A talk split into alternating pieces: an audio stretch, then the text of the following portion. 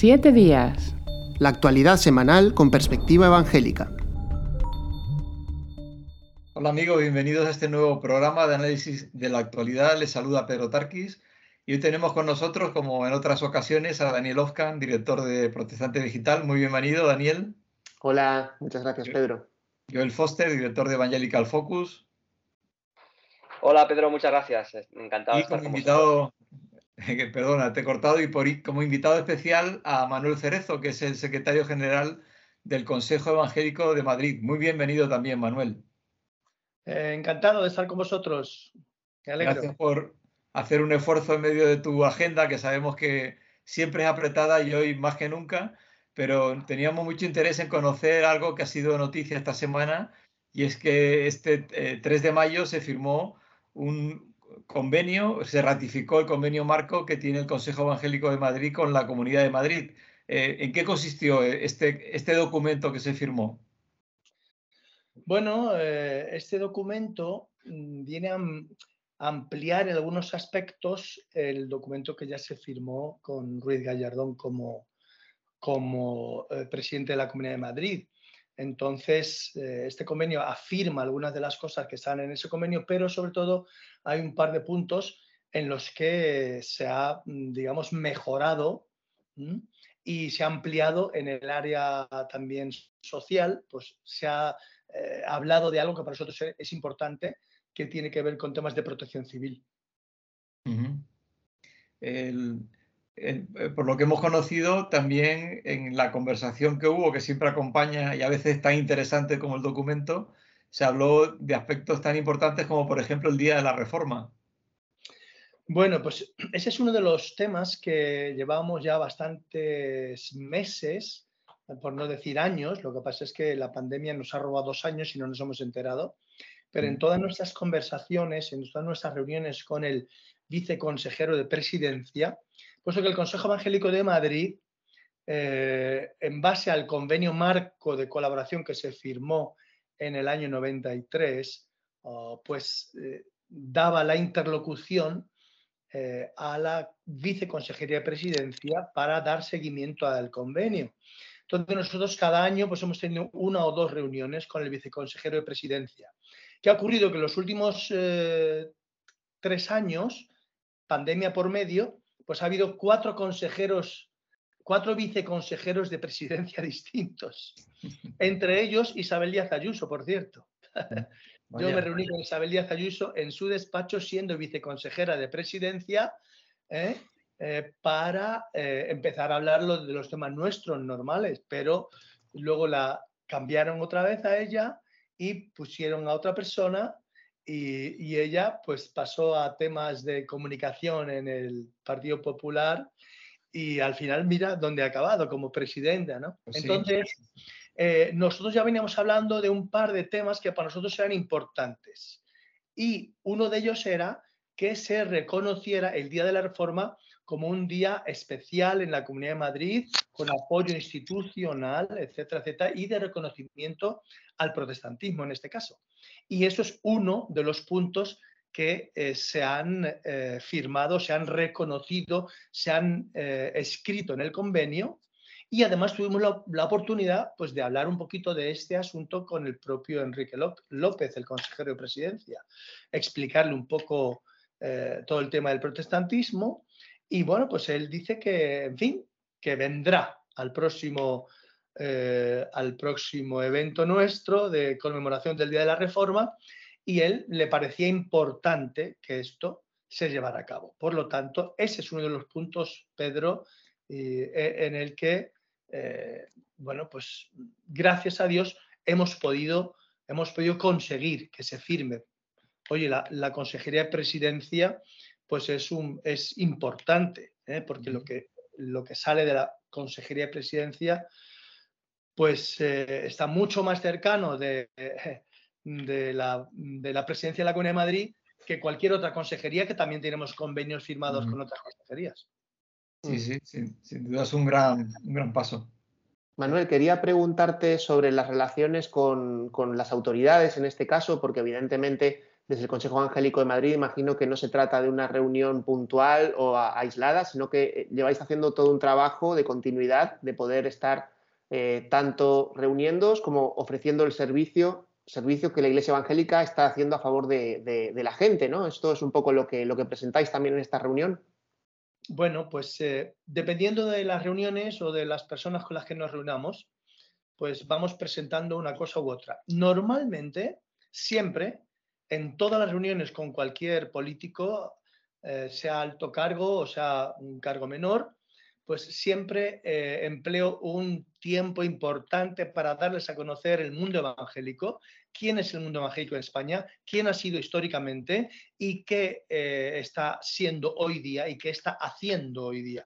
Entonces, básicamente, eso es siempre una introducción, que yo siempre, muchas veces le digo, oye, ¿cuánto, tengo, cuánto tiempo me piensas dar? Porque depende, digo, depende del tiempo que me vayas a dar, te cuento unas cosas u otras. Entonces, no, no, pues más o menos tendremos una hora. Bueno, pues entonces yo empiezo por la historia. Porque es verdad que en, nuestro mundo, en España, y el mundo político es como todos, no, conocen el mundo evangélico. Entonces hay que hablarles desde la reforma en Europa, eh, nada, cuatro cositas, a la reforma en España, a lo que se llama la segunda reforma eh, eh, al final del siglo XIX, ¿vale? Pues entonces, en fin, hasta nuestros días, ¿vale?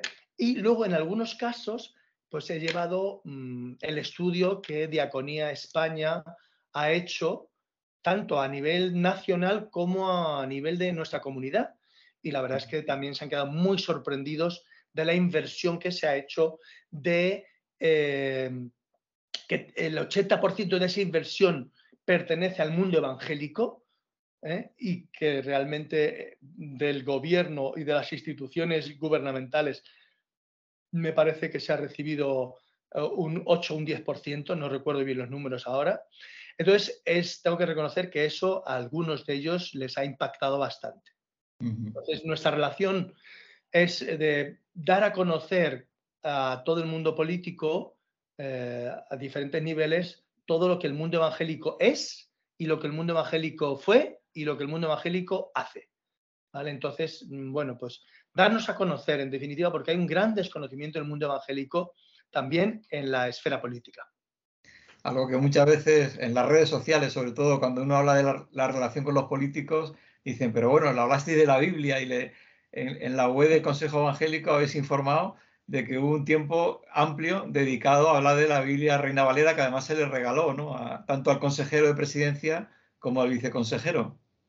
Sí, la verdad es que desde hace unos meses eh, vimos la necesidad y la importancia de llevarles también la palabra, de llevarles también la Biblia, porque eso nos va a dar pie para hablar con ellos un poco más.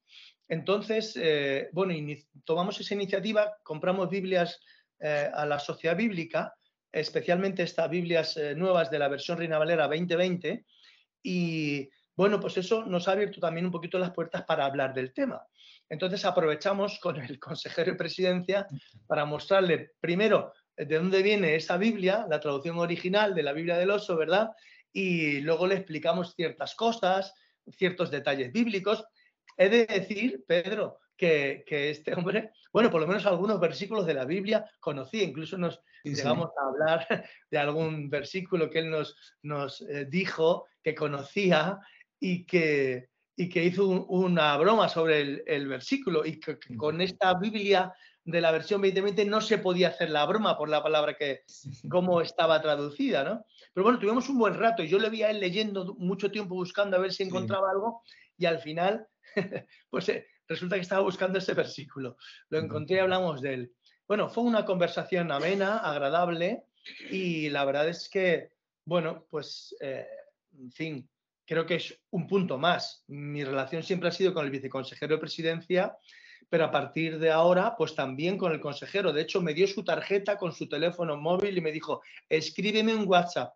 Así es que le di a escribir un WhatsApp eh, dándole las gracias y contactando un poquito con él. Nosotros, mi misión, una de mis misiones es contactar con todos los políticos que pueda, con el máximo de ellos para hablarles lo que pueda, compartir nuestra visión, nuestros valores, principios, nuestras acciones, y, bueno, pues llegar a una confianza con ellos que también nos ayude a desarrollar mucho más a diferentes niveles y esferas la labor del mundo evangélico y de las iglesias es interesante eh, este acercamiento que, que, podéis hacer ¿no? y que se permite hacer desde el CEM, pero también, por supuesto, las cosas que desde la Administración se están consiguiendo para, los evangélicos, entiendo no tanto para los evangélicos, sino las puertas que se van abriendo a medida que pasa el tiempo. Eh, entiendo que en Madrid tenéis eh, desarrollado con la comunidad pues, acuerdos para, para temas de, cultura, para temas de atención en hospitales, en en cárceles, eh, todo esto sigue adelante, se refuerza con este nuevo protocolo que, se va a poner en marcha? Bueno, mira, precisamente eh, este protocolo no, habla mucho de estos temas, ah, porque habla de otros que realmente no, tenemos no teníamos todavía tan desarrollados. Por ejemplo, en este convenio pues hablamos de eh, la posibilidad de establecer convenios para temas de protección civil caso de emergencias, catástrofes, crisis o lo que sea, que el mundo evangélico también pueda entrar, que hasta ahora se nos había negado. Básicamente hemos entrado como pastores como hemos podido, nos hemos buscado la vida, pero no oficialmente, y eso ha quedado reflejado en este convenio. Entonces, eso es importante para nosotros. Luego, otra cosa que, que también ha sido importante para nosotros es a nivel del reconocimiento legítimo del Consejo Evangélico como el representante del protestantismo en la Comunidad de Madrid que eso no estaba recogido claramente. Y luego, pues también hay que decir que eh, en los otros temas que ya han ido por otras vías eh, y que han surgido a partir del convenio marco que se firmó, eh, pues por ejemplo fue convenio con la Consejería de Educación, luego un convenio con la Consejería de Cultura en aquel entonces, hoy es, bueno, hoy también es Consejería de Cultura, pero realmente ha sido Dirección General de Patrimonio, y ese convenio sigue adelante. Luego eh, se hizo un convenio eh, mm, de asistencia religiosa en, centros hospitalarios del SERMAS en la Comunidad de Madrid, que se ha ido renovando y últimamente hemos renovado, el año pasado ha sido que hemos renovado ese convenio también. Y bueno, ahora tenemos un convenio pendiente que tiene que ver con educación. Entonces, eh, la verdad es que el tema de educación pues ha sido interesante porque nuestro convenio de educación no tenía que ver con lo que estamos pidiendo ahora, un convenio distinto.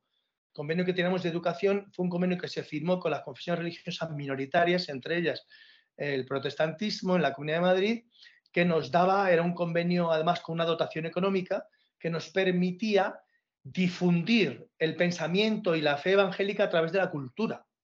Entonces eso nos ha ayudado bastante, nos ayuda a todos los niveles a nivel de oficina técnica y a nivel de proyectos que se han hecho de producción de programas, de, eh, de, edición de libros, etcétera, etcétera. Entonces eso ha avanzado muy bien. Entonces no se habían tocado en este convenio cosas que ya iban avanzando bien.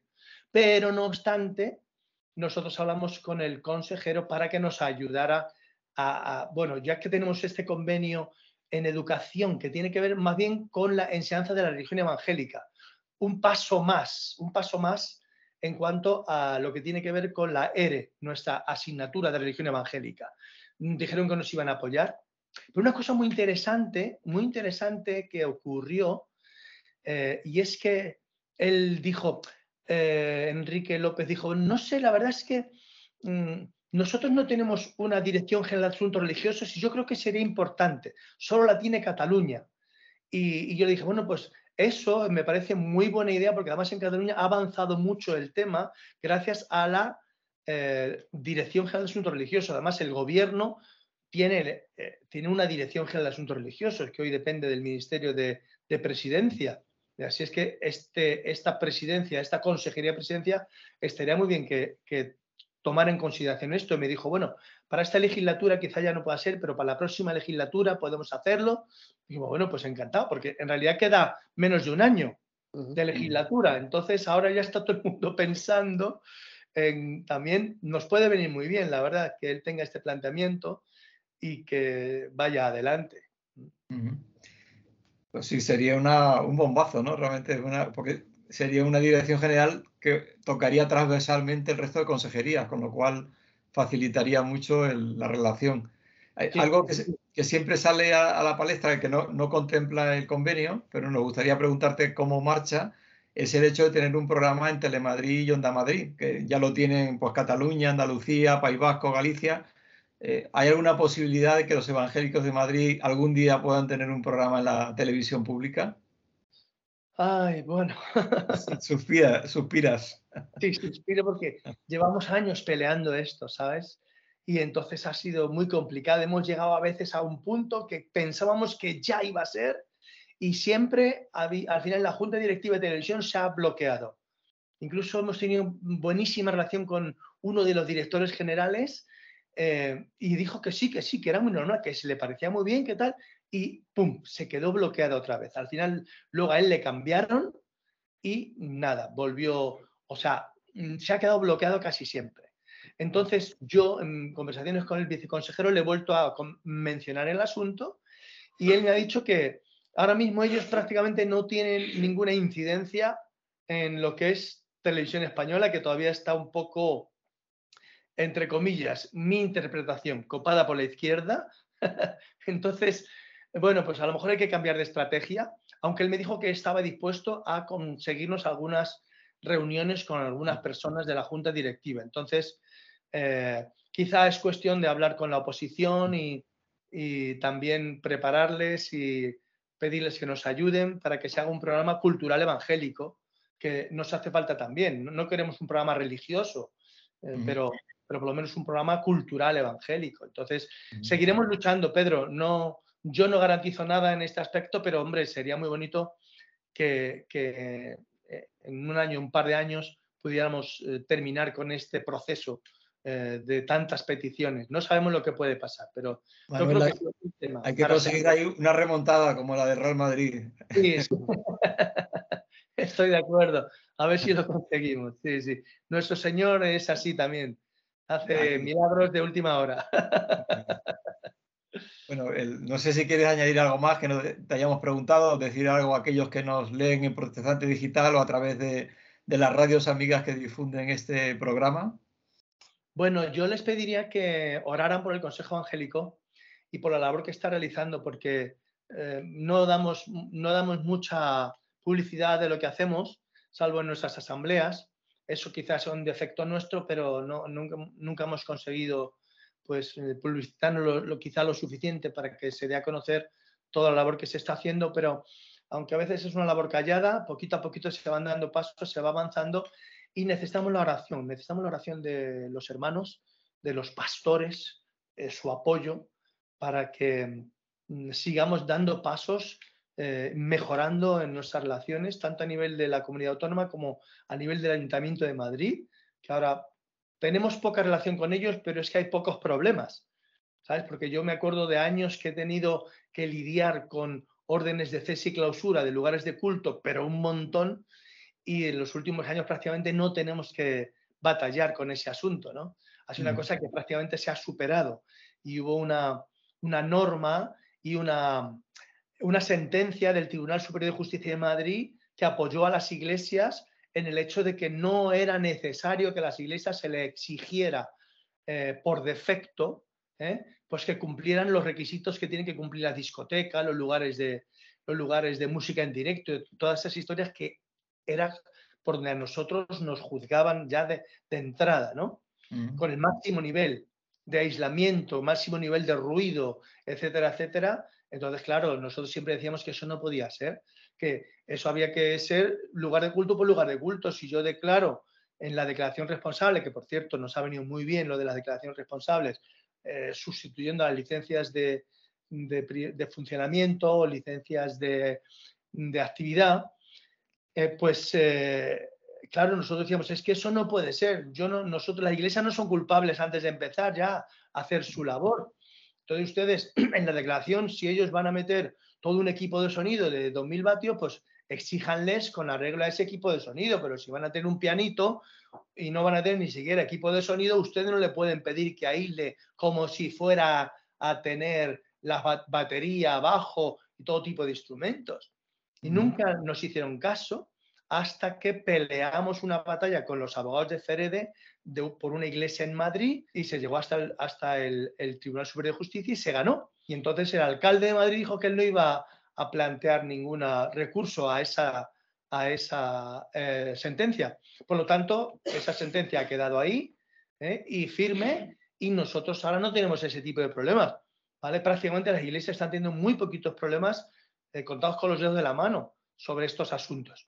Pero aún así seguimos necesitando el apoyo de las iglesias, de los pastores y de los miembros de, mm, evangélicos en Madrid que simplemente el Señor ponga carga en su corazón para orar por este secretario ejecutivo que tiene que moverse tanto a ese nivel político o por la oficina técnica para que sacamos, ah, sacamos adelante todo nuestro trabajo, eh, la economía, que también es, en fin, estamos eh, bajo mínimos, gracias a Dios salimos adelante cada año, pero bueno, no, no tenemos una economía bollante, tenemos una economía justa para ir adelante. Entonces, bueno, pues hay muchas cosas.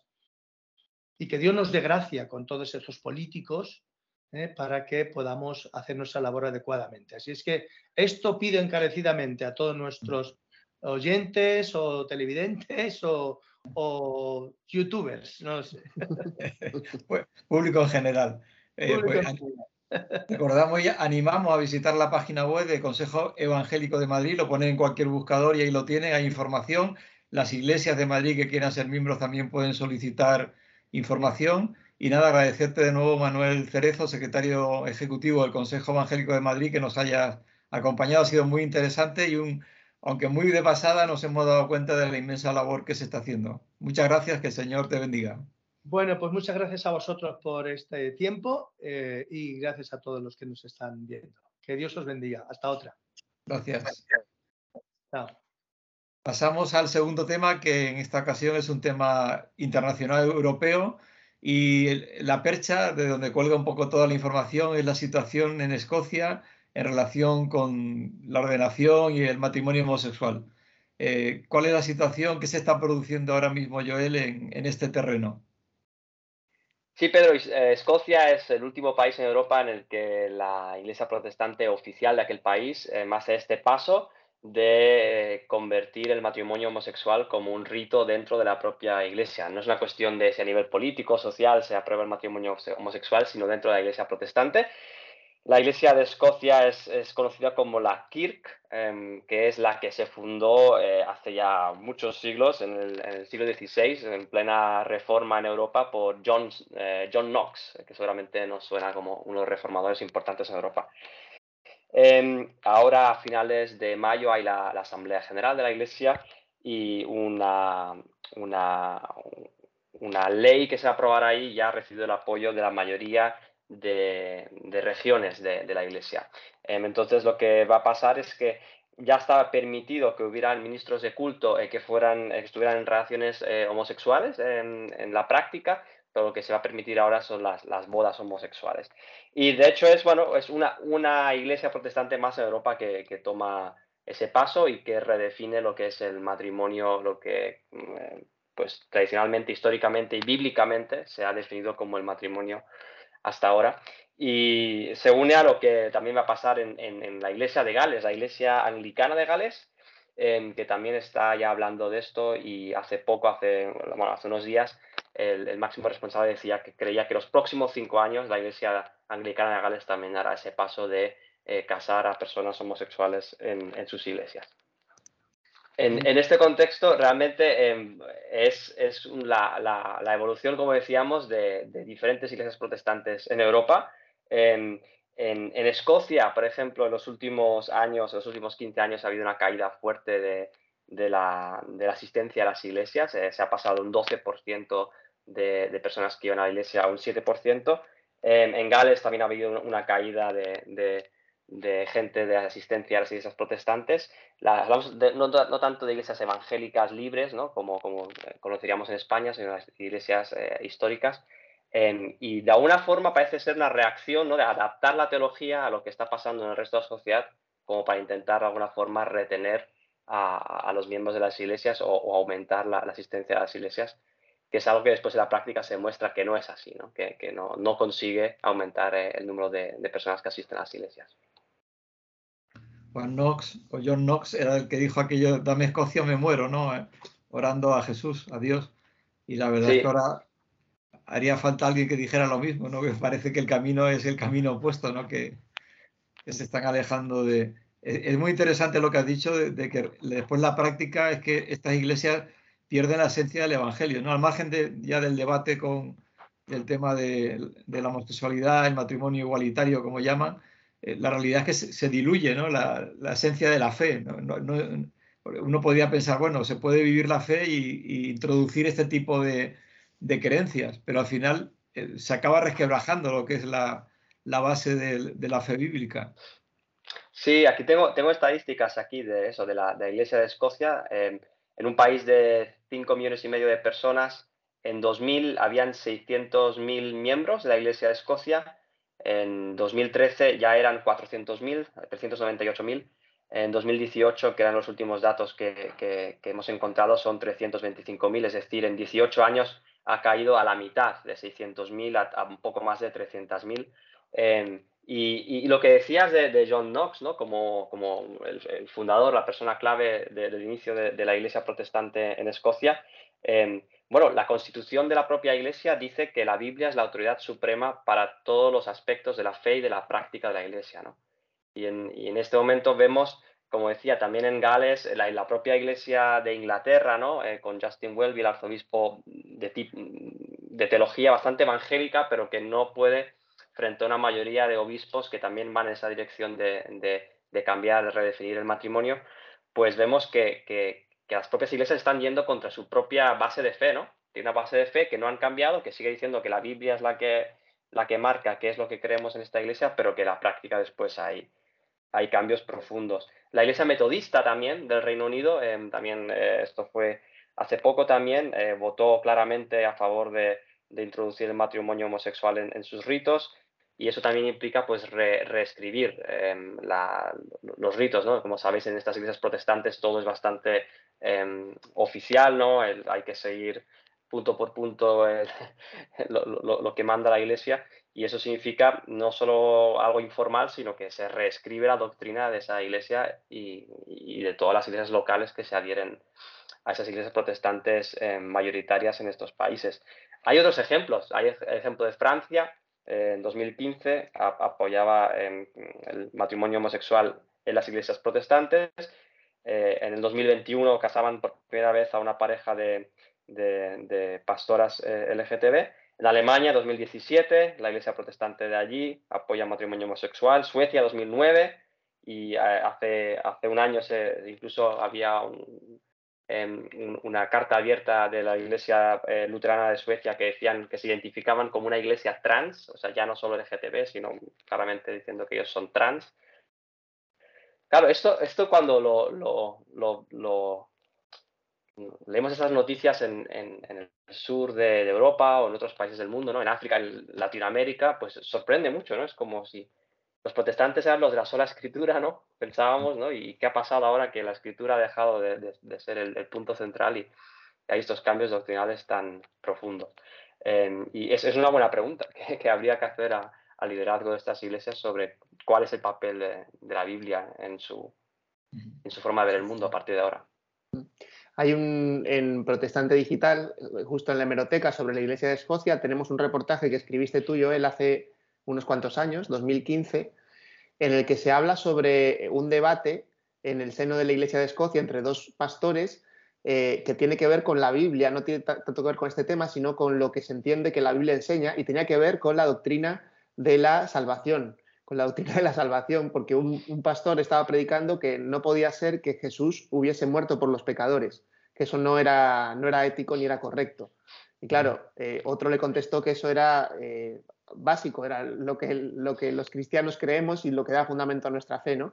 Y pensar que dentro de, de, las iglesias se está dando este debate no tiene tanto que ver, por eso estaba bien lo que decías, ¿no? No tiene que ver solo con una cuestión de la moral sexual, sino que tiene que ver también muchas veces con el entendimiento general del valor que se le da a la Biblia y lo que la Biblia dice y lo que la Biblia enseña y, cómo a medida que se van socavando algunos puntos de lo que ella enseña, pues acaba afectando a muchas otras doctrinas y bueno, pues lo hemos visto en, muchos casos y que incluso luego tiene eh, efectos en el, ámbito social, como hemos visto, por ejemplo, ahora tristemente en el caso que ya hemos comentado muchas veces, no vamos a entrar ahora de nuevo en el caso de Paivi Rasanen, ¿no? Pero evidentemente ella, eh, si acabó yendo al tribunal fue porque se metió con la iglesia luterana, entonces, eh, eh, que estaba apoyando la, marcha del orgullo gay. Entonces, es, bastante llamativo que, hayamos llegado a este, a este punto, ¿no? Y bueno, hay que estar preparados también y, ser capaces de presentar una defensa adecuada también de lo que nosotros creemos en amor y, también, por supuesto, respetando siempre a las personas, pero siendo claros en cuanto a lo que enseña la Biblia en, aspectos que, son, que son centrales. Sí, Dani, hay, un punto interesante que has hecho y es que, que propios eh, miembros o pastores de estas iglesias protestantes, eh, con el paso de los años, se han visto de ser eh, mayoría a minoría, ¿no? Ha habido todo un cambio doctrinal a su alrededor y de golpe tienen que defender que la Biblia es la autoridad, por lo menos para los creyentes, ¿no? O que cuestiones fundamentales como el matrimonio la salvación. En la Iglesia luterana había un, debate fuerte sobre la resurrección de Cristo hace unos años y que, que, sigue allí, ¿no? Porque hay muchos que, ni siquiera, que dicen que la resurrección de Cristo en la Biblia es simbólica, que no es una realidad física más allá de, pues, pues de, una metáfora, ¿no? Entonces, este es este es el, estado en gran parte de, la iglesia protestante en Europa, ¿no? Y es muy diferente que la iglesia protestante en otras, en otras partes del mundo, en Asia, en África, Latinoamérica, etcétera, donde las iglesias ah, anglicanas, luteranas, em, metodistas, etcétera, son, son mucho más vibrantes, crecen, tienen una clara teología evangélica, ¿no? Em, y por eso, por eso nos ayuda a clarificar un poco que, en Europa evangélico y protestante muchas veces no significa lo mismo. O sea, se puede ser protestante y no tener una teología evangélica y al revés, eh, muchos de los evangélicos em, no se identificarían con la iglesia protestante histórica de su país, sino que tienen nuevos movimientos renovados y avivamientos y, otros enfoques que, han ayudado pues, a, mantener la, Biblia en el centro y a Cristo como centro de la Biblia. Otra circunstancia que se está produciendo eh, en, muchas denominaciones es que inicialmente se intentaba que conviviesen las dos líneas teológicas, ¿no? una vamos a llamar conservadora y otra que era progresista si llamamos progreso a, este, a estos avances. Eh, lo que se ha visto al final es que lo que se produce inevitablemente es una decisión, ¿no? ¿Esto está ocurriendo también allí en Escocia o no? Sí, sí, bueno, en Escocia ha habido dos decisiones de la, de la, de la iglesia em, pues, histórica, que es la, la em, Free Church of Scotland. La Church of Scotland es la, la, histórica, Free Church of Scotland es la, la libre. Eh, de ahí estaba este, justamente este pastor que, que, Dani comentaba esta noticia, David Robertson, que hizo este debate con, con un pastor más liberal. Em, y ahí siempre la cuestión de fondo al final es eh, la, la, cuestión estructural, ¿no? De, administrativa, incluso económica, ¿no? Cuando, cuando si de mil iglesias hay 200 que quieren salir de la iglesia porque no están de acuerdo con, la teología nueva, las nuevas corrientes, eh, lo que hacen es perder sus edificios, perder eh, su, la, formación teológica, el acceso al seminario, etc. Entonces se crean toda una, serie de conflictos, un coste que hay que pagar cuando uno eh, tiene que, salirse de una iglesia que considera que, ha dejado pues, la centralidad de la, palabra. ¿no? Em, y, eso, crea, eso crea conflictos y, bueno, eso quizá en estructuras más pequeñas es, más fácil, pero cuando son em, eh, iglesias que además eh, reciben eh, parte del impuestos del Estado, hay, subvenciones muy grandes, todo eso después complica mucho esas decisiones.